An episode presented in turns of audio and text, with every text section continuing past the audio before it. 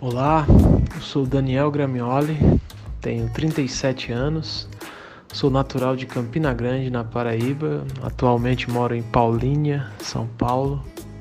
Sou casado, tenho dois filhos, sou formado em administração e antes de ser diagnosticado com espondilite, eu, eu era atleta profissional de vôlei. Eu descobri eu tive o diagnóstico da espondilite é, quando eu jogava, né? Depois acho que de quase dois meses, ou talvez um pouco mais que isso, sentindo dores. Todo mundo achava que era o ciático.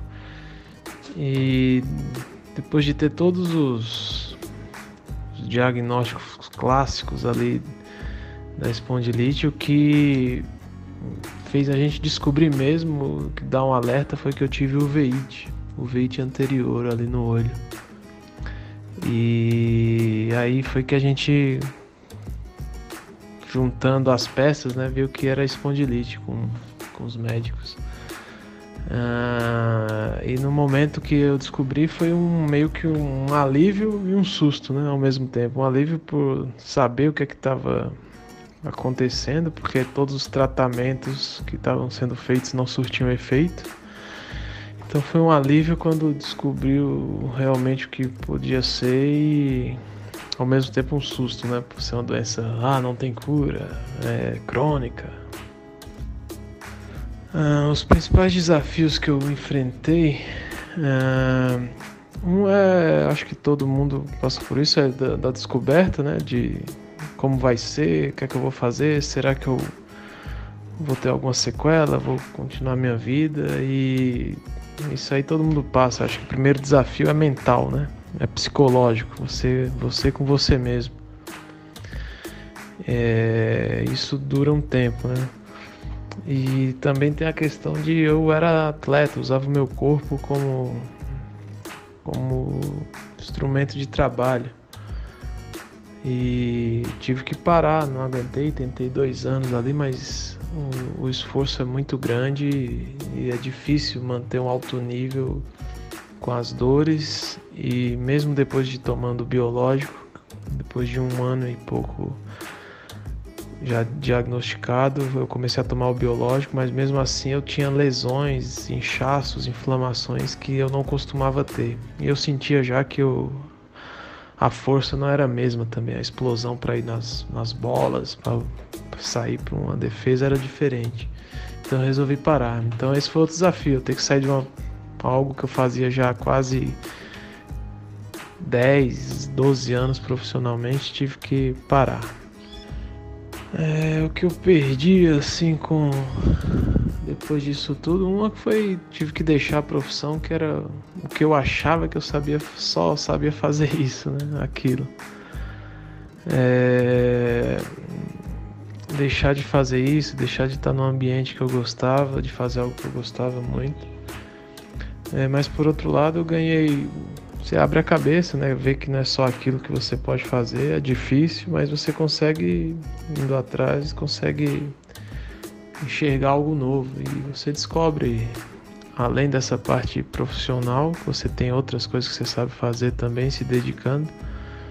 Acho que a questão de eu já tinha um, viés positivo de encarar a vida de uma forma alegre para frente de forma positiva, acho que isso abriu mais meus olhos de, de saber enxergar algo bom e dar valor às mínimas coisas. Acho que isso isso me fez dar mais valor a, a essas pequenas coisas na vida.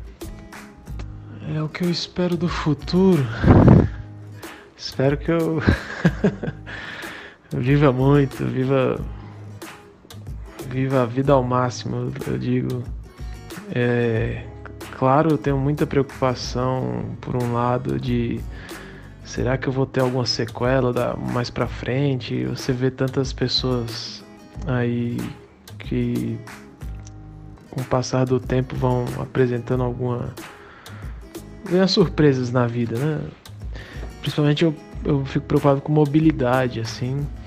Mas por outro lado, eu fico confiante e tento me tento prevenir para que tudo que a espondilite tenta travar, eu tento me prevenir me cuidando, seja psicologicamente, fisicamente, é, com tratamento, com, com os remédios que eu preciso tomar.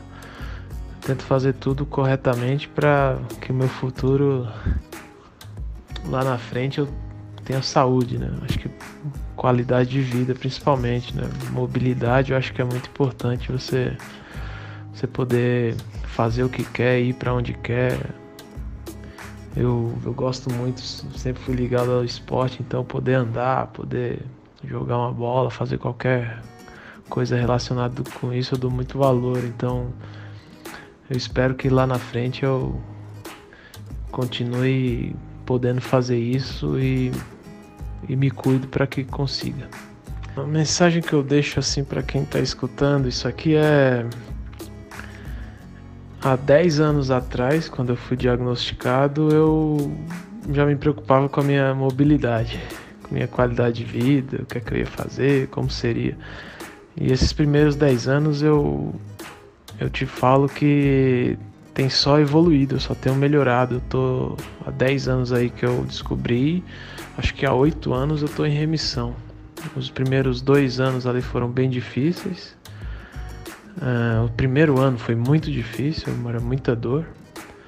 Uh, após o diagnóstico, mesmo fazendo tratamento convencional, o segundo ano foi melhorando, mas eu ainda tive algumas. Segundo e terceiro ano ainda tive algumas remissões, mas nada comparado ao primeiro ano.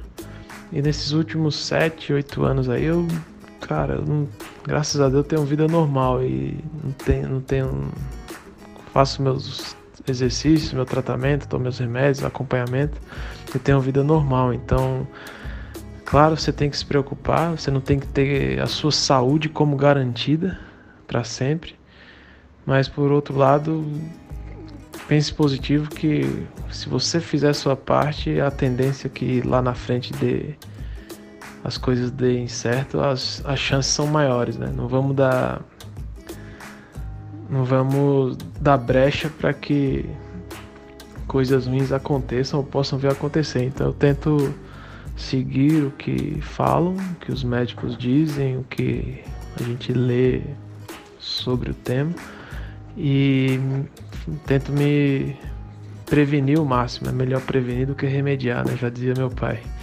Então é isso, é, é se cuidar e saber que não depende de nada, também não depende tudo de você. Tem muita coisa que acontece aí que a gente não tem capacidade de prever, mas o que é possível a gente fazer, que está nas nossas mãos e ao nosso redor, a gente a gente fazer. Abraço, pessoal. Tchau.